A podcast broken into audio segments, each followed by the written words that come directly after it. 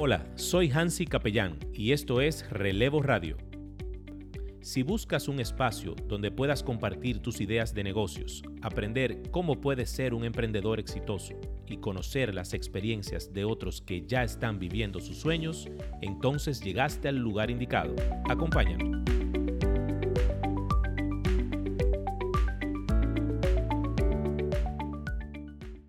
Hola a todos, ¿cómo se encuentran? Soy Hansi Capellán aquí nuevamente en su programa Relevo Radio, acompañado aquí de mi estimadísimo Julio Fonder. Hansi, ¿cómo estás, hermano? Gusto oírte, gusto verte y de estar aquí con toda nuestra audiencia. Todo bien, tranquilo, mi hermano, bajo control. Qué bueno, qué bueno. Así estamos por este lado. Yo estoy súper feliz, Hansi. Súper contento, emocionado. Oh, pero ¿y ese gozo? Bueno, pues es que se acabaron las clases ya.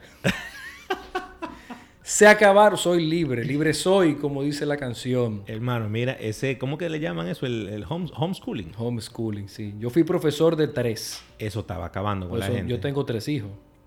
No, acabó, acabó conmigo. yo soy otra persona. Yo me sequé. Yo aprendí meditación. Este, me encargaba de hacer la tarea con los tres hijos míos. Cinta negra en Zoom, tú eres. Yo soy ya tremendo ahí. Cualquiera que. Ningún profesor se me pone al lado a mí. Yo manejo todo. Qué pela, viejo. Matemática, lengua española, sociales, naturales. Vea que ¿tú, ¿tú crees que eso, eso, después que entren el próximo año escolar, eso lo van a estar utilizando? Probablemente siga. Probablemente siga, porque esto del coronavirus, eh, si está bien que nosotros estamos abriendo en fase 2 la economía nacional, pues justamente los colegios van a entrar en la última fase. O sea que yo considero sí, como en agosto, septiembre, por ahí deben entrar. Probablemente... Eh, sí, pero que ya, que me suspendan el Zoom ese ya, ¿eh? No, son muchachos que se vayan para su colegio. Que se vayan a su colegio y ya, ya está bueno, de verdad que sí. Dejen a trabajar a uno tranquilo. Claro, mi hermano. ¿Y tú cómo estás? Yo estoy bien, príncipe, tranquilo. Tranquilo. Esperando que quiten esta cuarentena ya para uno poder eh, no estar con esa presión. A veces tú estás donde un cliente o visitando a alguien tiene que salir huyendo. Sí, porque van a ser ya... No, porque oye, ¿cuál es el asunto? Esto te pone tan insoportable. Como antes. O sea, es como que la gente... Eh, el, el, tranque es a las 7, ¿verdad? La gente coge a las 6.50. Eh, señores, lo dejo que me tengo que ir. Todo el mundo es huyendo que van a ser las 7 para su casa. Estamos de acuerdo, hermano. Y eso, bueno, pues ya se ha, vuelto cotidiano. Tanto así que en estos días mencionamos en otro, en otro espacio, en otro programa, de que el presidente le llamó la covidianidad. ¿eh? Aquel término bien jocoso, ¿no? De esa danilada, sí, sí. Pero nada, ¿qué tenemos hoy? Hermano, mira, hoy tenemos un banquete, como le habíamos dicho a la gente. Eh, para el día de hoy teníamos un tema eh, súper interesante íbamos a hablar sobre la creación de empresas de la A a la Z. Le vamos a dar un manualito a la gente. Así es. De cómo deben de crear su empresa, cómo deben de formalizarse. Claro, para todas aquellas personas que durante esta etapa pues decidieron emprender. Aquí tenemos a una invitada muy especial para nosotros. Julio, Julio. El pluriempleo se ha llevado a la décima potencia. Sí. Viejo, la gente está haciendo de todo. ¿Viste la asociación de vendedores de mascarilla también? Pero qué buena pela hay que darle a esa gente, Dios mío. Pero ellos grabaron un video ahí. Eh, ¿Tú viste en el, supermercado? Sí, en el supermercado. Que, hay que ir en el socorro de ellos. Claro, no, no, totalmente. Eh, Pero mientras. es otro episodio. ¿eh? Mientras la estaban vendiendo a 500 pesos cada mascarilla, entonces ahí no Vamos a darle otro episodio ahí para mandarle dos ramplimazos. Yo tengo un amigo que está vendiendo lisol. a 1500 pesos cada botella de lisol. Dios mío, este país es el mejor del Yo le dije que seguiría limpiando con alcohol en mi casa cuando llegue. Señores, vamos a presentar. Hey, tenemos una invitada. De lujo. De lujo. Back to back. Tenemos la visita nuevamente de la doctora abogada millennial. Así mismo, tenemos a nuestra amiga Esther Toral aquí. Bienvenida, Esther. ¿Cómo estás? Hola, ustedes. Qué bueno. Gracias, gracias por tenerme aquí. Yo vengo cada vez que me inviten. No, tú sabes que tú tienes carnet ya de aquí. No, no, yo, gracias a Dios. Pueden invitar cuando quieran. Compartiendo sus conocimientos legales para nosotros, para ustedes y síganla a través de sus redes sociales. ¿Qué dice Esther? Así es. Así es. Esther, cuéntame, ¿qué tú nos traes hoy? Bueno, hoy vamos a hablar un poco sobre, como tú comentabas, la formalización o la constitución de las sociedades comerciales en nuestro país. Vamos a tratar de explicarlo un poco eh, fácil, que entiendan. Millennial, eh, millennial. Millennial, millennial. Eh, cómo, cómo se lleva esto a cabo. cuáles son los pasos, cuál es el costo, para que no se dejen engañar después de algunos abogados por ahí que quieren, ya ustedes saben, aprovecharse. Eh, hay que andar vivo con eso. Sí, sí, sí, porque realmente no es tan complicado, eh, por eso vamos a hablar un poco de cuál es cuáles son los pasos y cuáles son los distintos tipos de sociedades comerciales también para que sepan que a veces lo hacemos rápido y a lo loco y que lo necesitamos para allá y no sabemos en qué, en qué nos estamos metiendo. Entonces, como un pequeño resumen para que ustedes sepan eh, cuáles son y, y cuáles son más o menos las características de cada una. Excelente. Para que no nos dejemos engañar de la DGI. Exacto. Bueno, no, es otro tema. no, la, DGI es tu aliado. La DGI es tu ah, socio. la DGI es tu socio. Mayoritario. Mayoritario, así es. Sí, estoy totalmente convencido de eso. Ese, ese otro programa, ¿eh? Sí, no, déjalo ahí, ese socio. Mira, tú sabes, escúchame que te interrumpa. Tú sabes que tenemos que traer un especialista en positivo. Vamos a traer un especialista impositivo. Mira, voy, la gente... Voy a hablar con una amiga de nosotros. Voy a hablar con una amiga de nosotros. Pero tiene que estar... Apretárselo para... Es funda. Pero es el, es el, top que vamos a traer aquí. Ok, fuego. ¿Eh? Estel, Ya tú sabes. Bueno, nada, miren, para iniciar eh, es importante saber que existe una ley de sociedades comerciales que se, se dictó en el 2008 es relativamente nueva porque tenemos leyes uf, viejísimas de los eh, del 90, del 80 que todavía siguen vigentes. O sea que esta más o menos es... Se adapta a los tiempos. exacto, se adapta a los tiempos, aunque ya necesita una modificación, pero, pero está bien hasta ahora, resuelve, como dicen. Miren, lo primero que, que, hay que saber es que hay distintos tipos de sociedades comerciales. Sociedades comerciales son las, las que conocemos como compañías. Pero antes se llamaban compañías, ahora se llaman sociedades. Compañía porque se decía, no, compañía por acciones. Y eso se eliminó en el 2008. Ahora son sociedades. Entonces, hay siete tipos de sociedades comerciales, pero solamente se utilizan prácticamente tres. Y una empresa, que es la empresa individual de responsabilidad limitada. Entonces, de las sociedades comerciales, la más, que es la más utilizada, la que siempre escuchamos, son la Sociedad de Responsabilidad Limitada, que es la famosa SRL. SRL, que es creo que el 80%, para decir un, porcentaje, puede ser menos o más, pero más o menos por ahí. Las SA, que es las sociedades anónimas, y las sociedades anónimas simplificadas, que son las SAS. Esas son las tres más utilizadas. Luego las otras, le puedo decir que yo nunca en mi vida he visto una constituida. Eso está ahí, bueno, porque la ley lo dice, pero realmente no son prácticas y las personas no, lo utilizan. Y las empresas, la empresa individual de responsabilidad limitada, que es la EIRL, que no se considera una sociedad porque es de un único dueño. Entonces es una empresa. Ah, pero esa era la que antes le llamaban persona física. Eh, sí, o sea, antes... Que, tú lo sacabas con tu cédula, como, como un individual. Exacto. Ahora te, te... Bueno, no te obligan, pero te, te incentivan para que tú hagas una empresa individual, eres una IRL. Ok. Para que, sea una un solo socio. Una pequeña empresa, con, tú como dueño. Exacto. Pero eso tiene sus ventajas. Tiene sus desventajas, pero también tiene sus ventajas porque obviamente todas las sociedades y todas las empresas tienen que reportar constantemente a nuestro socio, la DGI. Claro. Pero también se supone que, que tú no comprometes tu patrimonio personal, sino que tu, tu responsabilidad solo llega al capital de esa empresa. Si tú, constituiste con 10 mil pesos, que es el mínimo, entonces ese, hasta ahí llega tu responsabilidad. Por eso tiene cierta ventaja. Ahora bien, como toda sociedad o toda empresa, necesita reportar a la DGI sus ingresos y demás. La SRL, que es la, la Sociedad de Responsabilidad Limitada, que es la más común y creo que para los oyentes de, este podcast eh, es la que más le, le convendría porque es la más sencilla. Tiene un requerimiento mínimo de 100 mil pesos como capital social. Ok. Eh, es bueno aclarar que no es que la gente tiene que arrancar a buscar 100 mil pesos. No, no, eso era antes. Luego se modificó la ley para eso mismo. Simplemente que el capital de la sociedad son 100 mil pesos, pero no es que tú tienes que tener 100 mil pesos en una cuenta bancaria ni, ni demostrarle a nadie. Y en este caso, ¿cuántos socios debe tener la SRL? Exacto. Mira, es mínimo dos socios. Dos socios. Mínimo dos socios. Ahora, un socio puede tener 99% y el otro 1%. Ok. simbólico. simbólico, puede ser. Pero tiene que haber mínimo dos socios.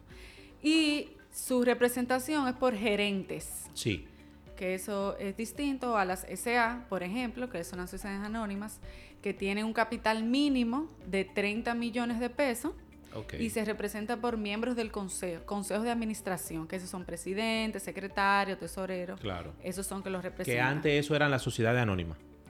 Sí. Ok. Eh, y también deben tener un comisario de cuentas, obligatoriamente, las SA. Entonces, por eso le digo que eso es un poco más compleja. Eh, en la Constitución es más o menos lo mismo, hay que pagar un poco más. Ahora vamos a ver por qué.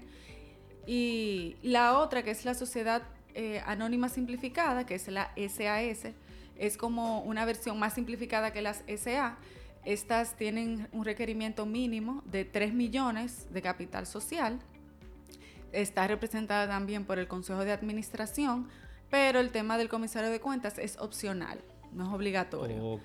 Entonces, esas son como las tres más, más eh, utilizadas. Para que, la, que la gente eh, entienda un poquito, el comisario de cuentas era lo que le llamábamos antes el tesorero. Eh, sí, el comisario de cuentas es aquel que se supone que debe de velar porque la compañía, o sea, los números, el estado financiero, la contabilidad, este... Auditor interno. Exacto, como algo así. Es más o menos, pero se le llama comisario de cuentas. Este anualmente tiene que tiene que rendir un informe a la sociedad de cómo lo estado financiero, de cómo cerró el año, etcétera, etcétera. Esa es como su función. Okay. Entonces, esas tres son las más comunes en cuanto a sociedades. La EIRL, como les comentaba, eh, solamente necesitan, o sea, es solamente un dueño y su capital mínimo son 10 mil pesos. O sea que esa es muy sencilla. Sí. Entonces, eh, en cuanto a la constitución, ¿verdad? O la formalización de estas. Exacto. Miren, para tú constituir una compañía, lo primero que exigen es el nombre comercial. Tiene que tener un nombre. Eh, ese nombre tiene que ser diferente, distintivo, no se puede parecer a otro que haya en el mercado. Tiene que cumplir con unos requisitos de que no se parezca ni sea igual a otro que ya exista y esté registrado. ¿Y eso por qué, por qué sucede así? ¿Por qué sucede que, o sea, que no puede ser igual? Sí, correcto. Bueno, para que no cause confusión, para que no, imagínate que haya dos empresas que se llamen. Sí, no, y además que las empresas a lo que, a lo que se dedican es a realizar transacciones comerciales, tú, entonces eso puede crear. Puede crear confusión. ¿Y dónde nuestra audiencia puede dirigirse para adquirir un nombre comercial? Sí, eh, en ONAPI, Oficina Nacional de Propiedad Intelectual. Ok. Ahí la persona pueden hacerlo por internet en la página web de ONAPI, eh, se puede hacer, yo lo he hecho, o sea que es muy, muy fácil. Eh, tiene que poner cuál es el nombre que quiere registrar.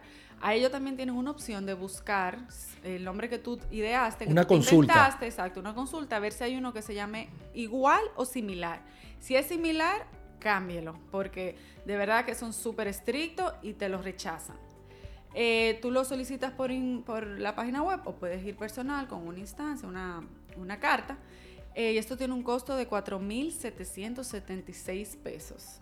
El costo de tu registrar un nombre. Eso es lo más caro del, del, todo el proceso de formalizar un ¿Qué tiempo más o menos dura el proceso en que ya tú solicitas el nombre y te lo aprueban? Y ya tú sales a registrar esa empresa. Ok, cinco días es el máximo. Cinco días. Por lo general, todo depende, te lo pueden dar en tres días. Eso es el máximo. El máximo. Cinco rápido, muy rápido. Sí, ¿eh? ellos son muy eficientes. Lo que sí son muy exigentes y si te lo rechazan, puedes nuevamente eh, proponer otro nombre, no tienes que pagar eh, no tienes que pagar de nuevo con ese mismo eh, dinero que ese monto que pagaste se te queda en crédito y puedes utilizarlo. Con la misma solicitud te, te, permiten hacerlo de nuevo. Dos veces más. Si lo intentas, te lo rechazan, lo intentas de nuevo, pues ya. Ya, tiene que hacer una solicitud nueva. Tiene que hacer una solicitud Bien, nueva. perfecto. Entonces vamos en el mundo ideal, que ya me aprobaron mi nombre. Nítido. En menos de cinco días, ya lo tengo, en tres días, cuatro días, vamos a decir cinco días. Tengo mi nombre registrado. Eso es como un certificado que dice el nombre comercial, tienes que poner el objeto para que vas a utilizar ese nombre, si es un,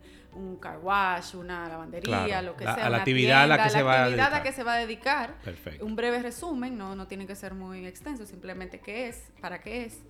Y ya luego, entonces, con ese nombre comercial, ahí podemos empezar el proceso de redactar los documentos que se van a depositar en Cámara de Comercio y Producción de la provincia donde se vaya a registrar. Vamos a imaginar que la empresa que estamos constituyendo es aquí en, el distrito. Ah, pero mira eso, yo no sabía ese dato. O sea, a nivel regional hay distintas oficinas de la Cámara de Comercio. Sí, claro, hay una en Santiago, oh. una en, eh, hay distintas. Hermano, mira, para mí la Cámara de Comercio era la que estaba aquí en la 27 con Tiradentes. No. La Cámara O sea de Comercio de Santo Domingo. Depende entonces dónde, dónde va a estar registrada en función de a dónde, en qué lugar va a estar operando comercialmente. Si yo- Exacto, donde tú, o donde tú resides, por ejemplo. Ok. Si yo soy de Santiago, tú te diriges a la Cámara de Santiago. Excelente. Exacto. Entonces, aquí viene lo, vamos a decir, no complicado, pero lo que a las personas como, como que le da un poco, eh, un poco tedioso, que es los documentos legales que hay que redactar para depositar en la Cámara, porque no es solamente con el nombre. Tienes que, ten- esa compañía tiene que tener unos estatutos sociales. Los estatutos sociales es como, como la guía, como de qué se va a tratar la compañía, cuál es su domicilio, quiénes son los socios, cómo se va a regir de manera general. Es como, como un pequeño documento, bueno, un poco extenso para los que no son abogados, que ya después de tres páginas es muchísimo. Entonces, en- pero mucho. Entonces necesitas un abogado Sí, para ya entró. constituir una empresa. Correcto. Entró la variable abogado ya. Sí. Sí y no. Te digo porque sí. Si lo haces como yo te estoy diciendo ahora, necesitas un abogado.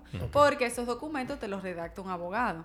Pero la Cámara de Comercio, que luego vamos a hablar un poco de eso, tiene una facilidad, se llama Formalízate, en donde cualquier persona puede acceder todo lo que yo estoy comentando virtual y ellos te dan inclusive un modelo Te dan de plantilla. estatutos como una plantilla y de los documentos que, que se necesitan ya redactados, que solamente lo tienes que revisar y adaptar a tu compañía y poner quiénes son los socios. Sí, ya eso se hace. Y sea, yo nunca, nunca Ay, lo he ay, hecho porque yo siempre ey, lo hago por fuera, pero sí esta es mujer, posible. esta mujer está, está dañando una búsqueda. Sí, no, no. Sí, no. sí, muchos abogados me, me pueden que me caigan encima porque le estoy quitando. Porque mira, aquí van a hay, hackear la cuenta oye, aquí, Sí. aquí hay gente que se dedican Así, a poner ese asunto del estatuto como que a buscar visa que tú vas. sí. Como que eso es lo más complicado del mundo. Y se lo venden así a empresas extranjeras también. Claro, como un paquete. sí. Un paquete. Y no, y cobran bastante. O sea, eh, bueno, luego vamos a ver cuánto el total de Ok. tu constituir una compañía, una SRL, pero es, o sea, no es tan, no es tan, no es Bien. o, sea que en- eh, la Cámara de Comercio te da esa facilidad. Sí, la Cámara de Comercio te da esa facilidad. La persona, cualquier persona puede hacerlo virtual. Tú no necesitas un abogado necesariamente para hacerlo. Ok. Eso lo puedes hacer por, como dije, formalízate, que es en la Cámara de, en la página web de la Cámara de Comercio. Perfecto. Entonces, eh, si lo haces con un abogado, porque hay personas que prefieren hacerlo con un abogado, porque quizás no quieren leer todo su documento, no vayan a hacer que pongan algo que no es, aunque es bastante fácil, pero hay personas que... que- Bueno, y el mismo prefieren- tiempo que tiene que dedicarle Exacto, también. el mismo tiempo que tiene que dedi- dedicarle. Entonces, como les decía, el Estatuto Sociales es el documento donde establecen como las reglas de esa compañía Ok. de esa sociedad. Eh, también debes hacer una asamblea en donde designas quiénes son, van a ser los gerentes o quiénes van a ser los miembros del consejo, dependiendo del tipo de sociedad, y, y quiénes van a ser los socios de esa compañía. Básicamente eso es lo que va a decir esa acto, se llama una asamblea constitutiva diciendo, bueno, esta sociedad se constituyó, El gerente va a ser fulano de Exacto, tal. va a ser- los socios van a hacer, esto van a ser la participación, o sea, las cuotas sociales de cada uno de los socios, un 99%, un 95%, un 50-50, lo que se haya decidido. Importante que no es que no es que el mínimo, no es que el máximo sean dos socios, el mínimo son dos El socios. mínimo, correcto. Exacto. Eh, Y igualmente no, no afecta en nada de que sean eh, personas allegadas, familiares directos. No, eso no, tiene para que nada. ver. Eso era antes. Antes no se podía decir que esposos. y Ok, ya tú puedes poner a ya, cualquiera. Sí. Inclusive los socios pueden ser co- sociedades comerciales a su vez. O sea, no tienen que ser personas físicas, pueden ser personas jurídicas, los socios de una, de una, De una sociedad empresa, comercial. Eso no, no es Ujú. problema. Hay, hay gente que no se la juega. de Muy chula, ¿eh? Muy Mira, interesante. ey, ey, hay gente que no se la juega de poner la mujer de socia. La mujer, no, imposible. Pero es, No, hay que, espérate, espérate, Julio, espérate. No, porque ya... sí. Negocios son negocios, Hansi. No, vamos, no, vamos a estar espérate. claros. No, negocio es negocio. espérense, déjeme No. yo defender Esta aquí a las compañía, la socianita de mi mujer, la de esta compañía. Mi mamá. La mujer mía es la ah, socianita de esta compañía. ¿En serio? Para que lo sepa. Pero déjame decirte, déjeme decirle a todos los hombres que piensan de esa manera, que la mitad de lo que usted tiene a su nombre es de su esposa. Mañana pasa algo, o sea que... La, mi- mitad de mis hijos, yo tengo tres hijos. DH, pero mira, Bueno, ahí, ahí, no, ahí hay que ver yo cómo no, que te se va a que- yo no te quiero interrumpir, qué cosa. Yo no te quiero interrumpir el tema. Ya yo tengo otro tema con ella. Claro, no, no. Ya tú me dices, lo Tiene la puerta agenda. abierta aquí. el tema, eso que tú acabas de decir, de las separaciones, de bienes, de los compromisos. Bueno. Hay mucha gente que no saben que el 50% de todo lo que tenemos nosotros los hombres es de la mujer, o sea, de la esposa. Sí, todo. Pero incluyendo las deudas. claro. Y Leonel y Margarita saben eso. ¿Me entiendes? ¿Eh? Incluyendo las deudas, activos y pasivos. Bien, Porque vamos es a que el cerrar. matrimonio es una sociedad. Bien. Eso es lo que la No, persona... no, lo a que- veces no, es lo, una- no lo... No, Es una lo, empresa lo que pasa es que hay mujeres que te dicen, eh, anda suave, que si no dejamos esto, dividimos todo. Y dice, eh, te tiene que llevar la mitad de la deuda Sí. también, ¿eh? Para que estemos claros. Claro, eso siempre, se- siempre y cuando se hayan casado bajo comunidad de bienes. que- Correcto. Que, yo creo que el 90%, Sí. estoy diciendo... eh, Julio intentó hacerlo diferente, pero no, él no, no, No le se me dio, no se me dio. No, se le dio. bueno, pero sí. escúchame, dale, es No, otro tema, ¿eh? es otro, es interesantísimo. A doña. Carolyn que no oiga este programa. Carolyn, ya tú sabes, me llamas. Ok, seguimos. Bueno, nada, entonces les decía, eh, la Asamblea Constitutiva, que es que establece cuáles son los socios, la participación de cada uno, los gerentes o miembros del consejo, básicamente eso. Claro, ahí en los estatutos tú defines quién va a ser, dónde va a ser su domicilio, el objeto social, que debe ser más o menos el mismo, bueno, el mismo que pusiste Eh, en ONAPI. en ONAPI, claro. Eh, y otros eh, detalles sobre cómo se va a manejar la sociedad, los socios, eh, en cuanto a las asambleas que deben de celebrar, las, eh, los gerentes, cuáles son sus, sus poderes y qué pueden o no pueden hacer, etcétera. Eso es un, un documento, como le dije, bastante amplio, que se supone que, que establece todo lo que debe tener una In- sociedad. inclusive en eso, en esas actas y en esos estatutos, bueno que la gente sepa, es donde tú describes cuál es el, el grado de poder y, de, y- y que puede tener los accionistas dentro Sí. de la compañía. Por ejemplo, quién puede firmar cheques, si tú puedes firmar contratos, si... Saca Sí. cuenta. Sí, Exacto, ese eso, ese tipo de cosas. poderes lo tienen los gerentes. Lo que pasa es que muchas veces, y es costumbre, más una sociedad pequeña, que los mismos accionistas son los mismos gerentes. Exacto. Pero las sociedades grandes que, que los accionistas solamente quieren poner el dinero y se quieren desentender. sin tener responsabilidades eh, sobre Ajá, entonces ahí eh, sí, entonces ya lo manejan los gerentes o los miembros del consejo. eso. Ok, ok. Entonces, eh, bueno, luego de que tengamos esos documentos, que son esos dos básicamente, hay que pagarle a la DGI, a nuestro socio, un, un por ciento del capital social. Empezamos Ok, mal. un Empezamos 1%. Un mal. por ciento. O sea, Perfecto. para las Si son para- 100 mil, tú vas a pagar mil pesos de impuestos. normal. Ahora, si son 30 Está millones. barato eso, ¿eh? Mil Sí. pesos nada está más. asequible, está asequible. Mil pesos. Sí, Vamos sí. por 5.750. Exacto. Eh, si es de 30 millones, bueno, ya ahí tú sabrás. Ya es un poco más. No, bien.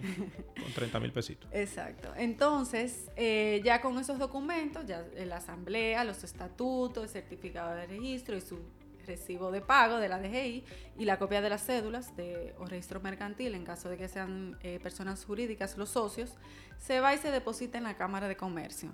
Ahí son 2.500 pesos Ok. que se va a pagar por constituir esa compañía, esa sociedad. Ya luego que tú deposites, si está todo ok, ellos lo revisan y te dan tu registro mercantil. Ellos ahora lo están haciendo, o bueno, antes de la pandemia, no sé ya ahora cómo, cómo se están manejando, de un día para otro. En, ¿En un serio? día te dan tu registro mercantil, ya... ya Listo para operar. Sí, el registro mercantil vamos a decir que es el acta de nacimiento. Correcto. Ya tú tienes tu acta, tu registro mercantil, ya está constituida tu sociedad. ¿Cuándo se vence un registro mercantil? Cada dos años. Cada dos años. Sí, Ok. ese- ese El es proceso que tú dijiste de la DGI, más o menos, ¿qué tiempo dura eso? No, eso tú vas a una oficina de DGI, lo Paga, pagas y ahí paga mismo. y ya. Ahora, eso es para pagar el impuesto. Ahora tú tienes que solicitar el RNC. Correcto. Entonces, con todos esos documentos que tú depositaste en la Cámara, con tu copia y la copia del registro mercantil, lo depositas en la DGI para que te den tu RNC. Ahí sí se tardan un poco más, se tardan como dos semanas aproximadamente. Ok. Y ya, ya cuando te dan tu, eh, tu RNC, ya tú tienes tu sociedad constituida. A pedir Ya tú tienes tu compañía ahí. Ya ahí, Ya se está- acabó. Ya está ready, está Ya fácil. estás ¿eh? ready. El Menos de 10 mil pesos. ¿Qué 10 mil? Ocho. A 8 no llegó. 8 mil pesos. Bueno, con No, el transporte. Ponte, ponle transporte. Vamos a ponerle transporte, Hansi. Pero tú andas que en, en Uber ¿eh? todo el tiempo que tú andas.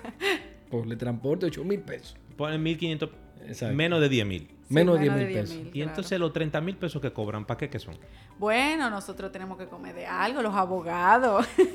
Ah, pero es en, No, la, mira, es en Laurel que comen. pero-. Óyeme, pero no se puede así. No, no, Pero no, no, mira, no. hay oficinas de abogados que te venden una sociedad a 2.000, 2.500 dólares fácil. Claro. O sea, y a- incluso ahora, ahora quizás esté un poco más, más barato porque ya las personas saben que lo pueden hacer por la cámara, por la página web y quizá hay muchas personas haciéndolo, quizá te cobren 20, 25 mil pesos. Pero, pero sí, antes eso era eso era un No, pero, pero eh, yo, yo, entiendo que es justo, porque son un horario profesional, la persona te está haciendo todos los documentos. Yo creo que sí. Estamos hablando de 350 dólares. Sí, claro, lo vale perfectamente. O sea... Y déjame decirte... Yo lo pago. Déjame decirte que si lo haces por, por la página web con Formalízate, es más fácil, o sea, solamente tienes que entrar los datos y todo ahí, no tienes que moverte para ningún lado. Lo haces todo virtual y es un poco más barato. O sea, la constitución son 500 eh, pesos menos. O sea, la constitución eh, normalmente son 2.500, virtual son 2.000. Parece que ellos quieren incentivar a que se haga por esa vía para no tener esa aglomeración de personas. Eso le convienen a ellos, claro. tanto por el de, de, congestionar un poco las oficinas, como también para incentivar a la formalidad. Claro. Porque el Estado, de eso es lo que debe de incentivar. Claro. Entonces, Esther, esas empresas o esas personas, esos abogados que vendían antes las famosas compañías de carpetas, Vamos a definir lo que es una compañía de carpeta. Sí. Miren. ¿Qué va a pasar con ellos? Coloquialmente dice compañía de carpeta, pero esas son sociedades comerciales que, la, que los abogados constituían. Como ya les comenté cuánto, cuánto es el, costo de constituir una, una sociedad, eh, muchos abogados lo que constituían muchas, 5, 6, 7, 10, invertían ese dinero. Y luego, para personas que necesiten sociedad de manera rápida, que tienen un negocio, que mañana, que entonces te la vendían, obviamente mucho más caro de lo que le, le, costó constituirla. Pero actualmente ya eso no está, no tiene tanto uso porque ahora desde que tú sacas tu RNC en la DGI, ya tienes que empezar a reportar, aunque sea en cero. Tienes que llenar los reportes cada mes o cada vez que le corresponda. Entonces, eh, ahí ya hay un Ahí ya, entonces el abogado iba a tener que sentarse. con, y ya, ya, no, es, era viable. Ya no, ya, no es negocio. Pero todavía sí hay personas que quizá lo hagan, pero no tanto como, como, antes. Sí, porque antes tú la tenías literalmente. Se hacía por la rapidez. La tenía literalmente en una carpeta, Exacto. todos los documentos la cogía, eh, son 30. Y ya. Y eso era un negocio, como que estaban comprando un insumo de algo. Y ya luego, obviamente, cuando el cliente la compraba, entonces ahí se modificaban el tema si quiere cambiar el nombre comercial, si quiere cambiarle los, tiene que cambiarle los socios, los gerentes, si quiere modificar algo de los estatutos, pero ya tú tenías tu RNC, que era lo que usualmente la persona necesita. No, no, un paso enorme ya tenía. Sí, ya, no, claro. eso no es. O sea, con la facilidad ya eso no es un obstáculo para la gente tener que esperar tantos días y cambiar nombre y nada de eso, ni pagar montos tan elevados. O sea, me parece eh, una explicación bastante clara y sencilla para constituir ¿Tú sabes que, una compañía. Yo no sé si esto nos saldríamos un poquito del tema, pero tú sabes que yo creo que no hay más empresas, no hay más formalidad, porque la gente realmente le anda huyendo a los impuestos. Sí. No, no porque bueno, tal vez hay una combinación. Hay un, hay un grupo de gente que no quieren pagar impuestos por, por un tema de que no quieren pagar.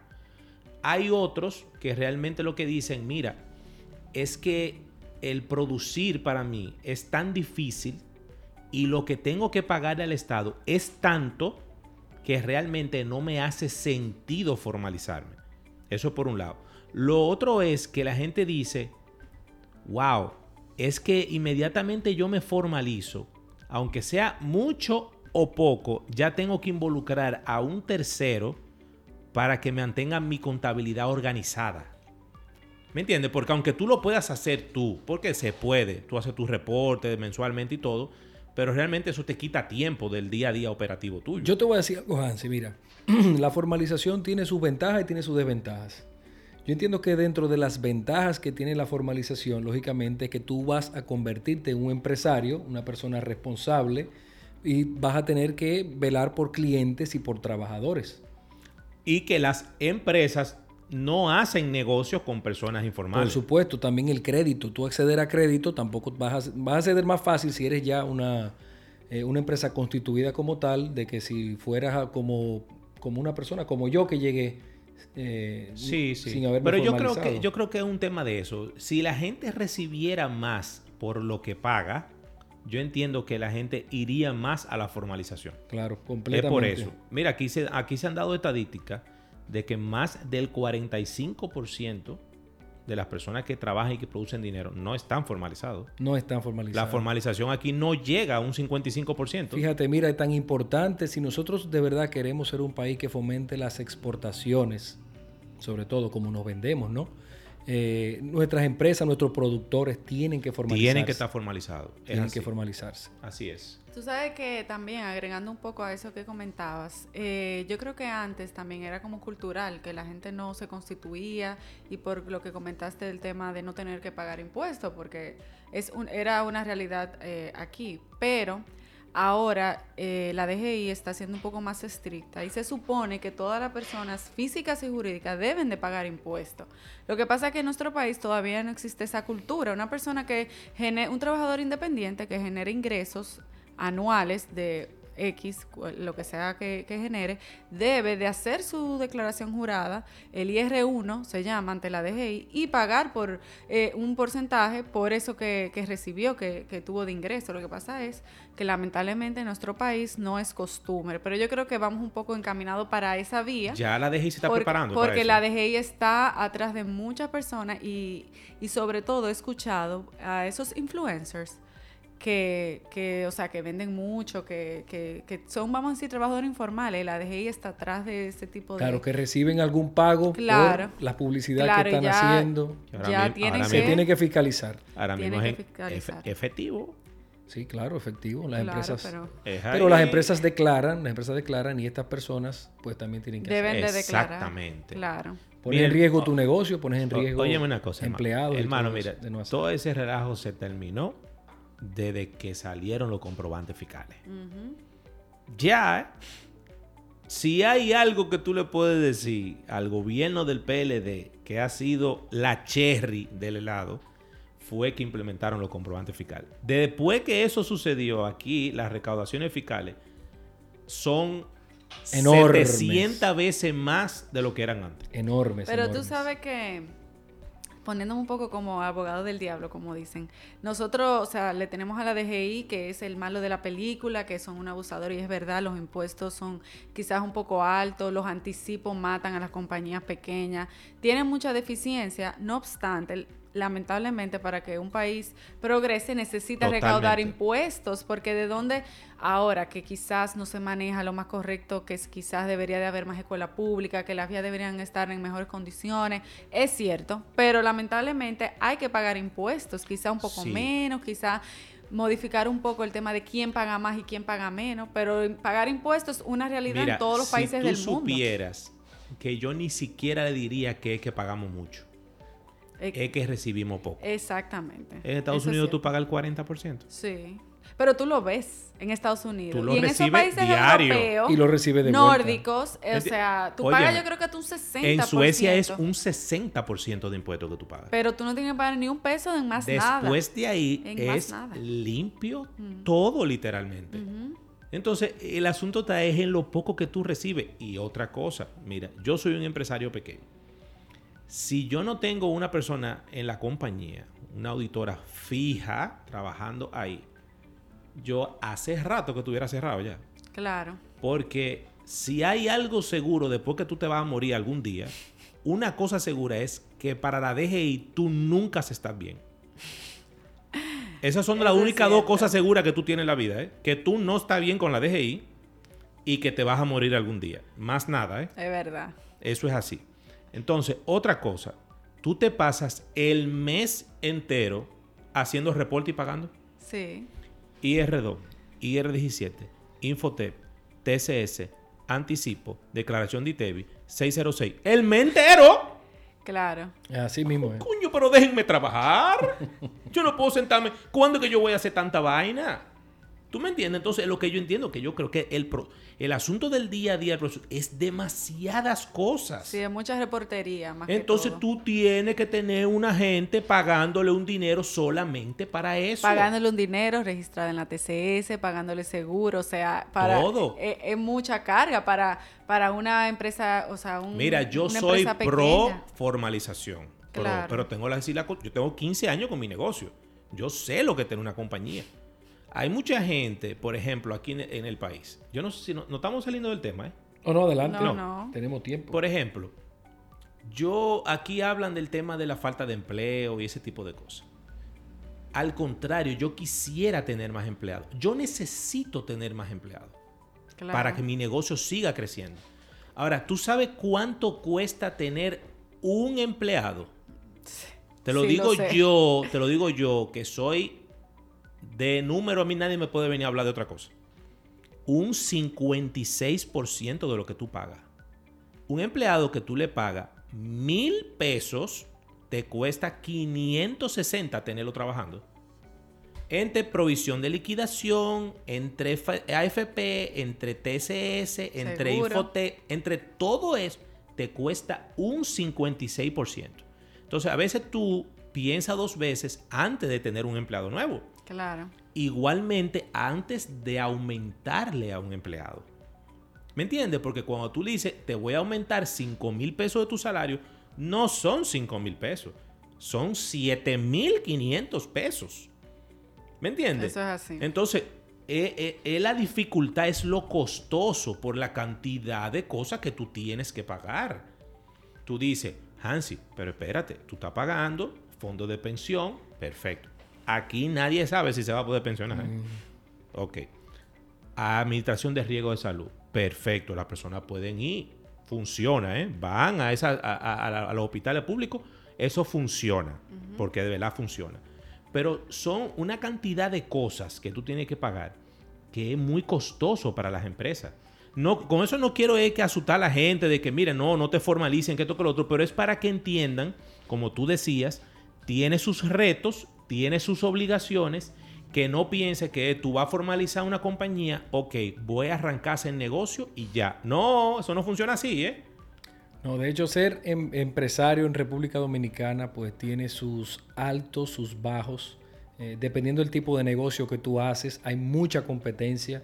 O sea que el que le va bien aquí, de verdad que Mira, mis aplausos. Yo te voy a decir con toda sinceridad, el requisito primordial, si tú no tienes eso, no te formaliza. Oye lo que te voy a decir. Si tú no eres una persona organizada, olvídese de eso. Julio, olvídate de eso. O tú eres organizado, o el que está contigo tiene que ser organizado. El que no es organizado, tú eres un ejemplo de lo que estábamos hablando. Sí, sí, así mismo Tú eres un ejemplo. El que no es organizado. Así mismo es. Después de la primera o la segunda declaración, espere su notificación. o que desconoce cierta parte de la ley. No, porque no es, no es porque tú lo hiciste, no, no es porque una gente el desorganizado de manera voluntaria. A veces de conocimiento, a veces... O a veces no sabe, no tiene conocimiento que había que Correcto. Se le pasó una fecha o llenó una cosa mal o tal vez no tiene el dinero para pagarle a un contable y, dice, no, yo voy a sacar el tiempo de llenar yo mis formularios, todas mis cosas, se equivocó llenando un formulario. Eso le puede pasar a cualquiera. A cualquiera. Y las consecuencias son muy graves. Hermano, a ti cualquier notificación de la DGI te explota que tú no te vuelves a parar más nunca, ¿eh? Así es. Esa es la realidad. ¿eh? Yo no, óyeme, yo no sé si es que le estoy metiendo miedo a la gente. Ahora, lo que pasa es que ya yo me la sé todita. Todas me las sé. Pero invitamos a la gente que se formalice. No, no, no, yo, no, no solamente eso, no. Yo le doy gracias a Dios porque yo creé mi empresa. Porque de la única forma que tú puedes crecer comercialmente hablando y productivamente hablando en una sociedad es tú siendo un ente productivo como una empresa. Es de la única y que la única manera que los países crecen. Sí, claro. Si todo el mundo anda por su lado sin formalizar, las cosas no avanzan. No, no para nada. ¿Me entiendes? Yo incentivo que la gente se formalizara. Yo lo que quiero es que la gente esté consciente de que debe tener cosas muy claras antes de hacer eso. Hansi, ¿dónde nos pueden escuchar? Bueno, hermano, mira, yo te dije que ya estamos en todos lados en, la plataforma de podcast. todos los lados. Pero literal en todas. Así es. Tú sabes que te va llegando un correo cada vez que te publican en una nueva. Qué bueno. Van 13. 13 plataformas de podcast ya. O sea que no hay forma de que las personas digan no puedo escuchar a relevo radio. El que te diga eso es bulto que te está diciendo. Ah, ya. ¿Me entiendes? Entonces ya estamos en todas las plataformas de podcast, Apple Podcast, Google Podcast, Spotify, TuneIn, en todos los sitios estamos ahí. Y también nos pueden mandar un correo a través de relevoradio.gmail.com y nos pueden mandar ahí todas sus inquietudes, todas las cosas que Así quieran. mismo como hizo la empresa Arponeo, arponeo.com. Bien, bien. Estel, ¿te la, la oíste ya lo de Arponeo? No, todavía no lo he Interesante. escuchado. Bueno, bueno ese programa. Estel, ¿qué otra cosa tú tienes para la gente de nosotros? No, eh, básicamente eso. Si tienen alguna pregunta o le queda alguna duda Por las o redes que lo necesitan manden. asistencia para constituir una Pero sociedad, Estel, da tu número. Por supuesto. escríbame por, por el Instagram. Eh, eh, espérate, espérate. Para dime. cosas de trabajo, por favor. ¿eh? Claro, de trabajo. Cosas de trabajo. sí, claro, eh, claro. No me le estén mandando WhatsApp de noche, Estel. No, no, que no, no. yo soy una mujer de trabajo. Ok, dale, Estel. Mi Instagram es que dice Esther con dos E y en, Twitter también que dice Esther. Me pueden seguir por ella- ahí, cualquier duda que tengan, eh, cualquier pregunta o lo que sea, me pueden escribir y con gusto les respondo. Señores, Perfecto. derecho laboral, derecho penal, proyectos de leyes, constitución de empresa. eh, ella habla de todo también en sus redes sociales, así que es interesante. De poder- política también, Ah, de un poco. política. ¿Te gusta? Oye, sí, sí, sí, claro, es interesante. Yo soy cinta Pero negra de en la política. buena política, No, no, de la política que, estamos acostumbrados de hace No, no. cin- 50 años, no, de la nueva, de la que viene, de la buena, de esa sí. Estoy de- ¿Y cuál Bien. es esa que viene? Esa que viene, Bien, eh, bien. No, no, me a mí me gusta la política. Muy bueno. sí, no, sí. es interesante. Me gusta la lo que pasa es que política. la gente lo ve como algo malo, que si roban, que- pero la política es bonita y lo que pasa es que hay que votar por la gente que haga un cambio, no por la misma persona. ¿Cómo así? No se puede votar por gente, es por propuestas. Exacto, por propuesta. ¿Entiendes? La gente exacto. vota por cara. ¿Cómo así un cambio? Julio, tenemos, Julio, tenemos que hacer un cosa, Ok, vamos a un hacer episodio. programa. Antes de las elecciones me pueden invitar Sí, a hablar un sí. poco sobre política Mira. y sobre las elecciones que vienen ahí. ¿Qué pasa si no se dan el 5 de julio? Ay, si no se dan. No, pero no digas eso. Es el 5 de julio, pero, Pero sí. que ya la cambiamos. Ya cambiamos la, la municipales una vez. Cambiamos también lo del 16 de mayo o 15. Pero la de- y ahora otra vez más. La del 5 de julio no, o sea, Ajá. puede variar, puede cambiarse. Eso fue ¿Qué? tentativo.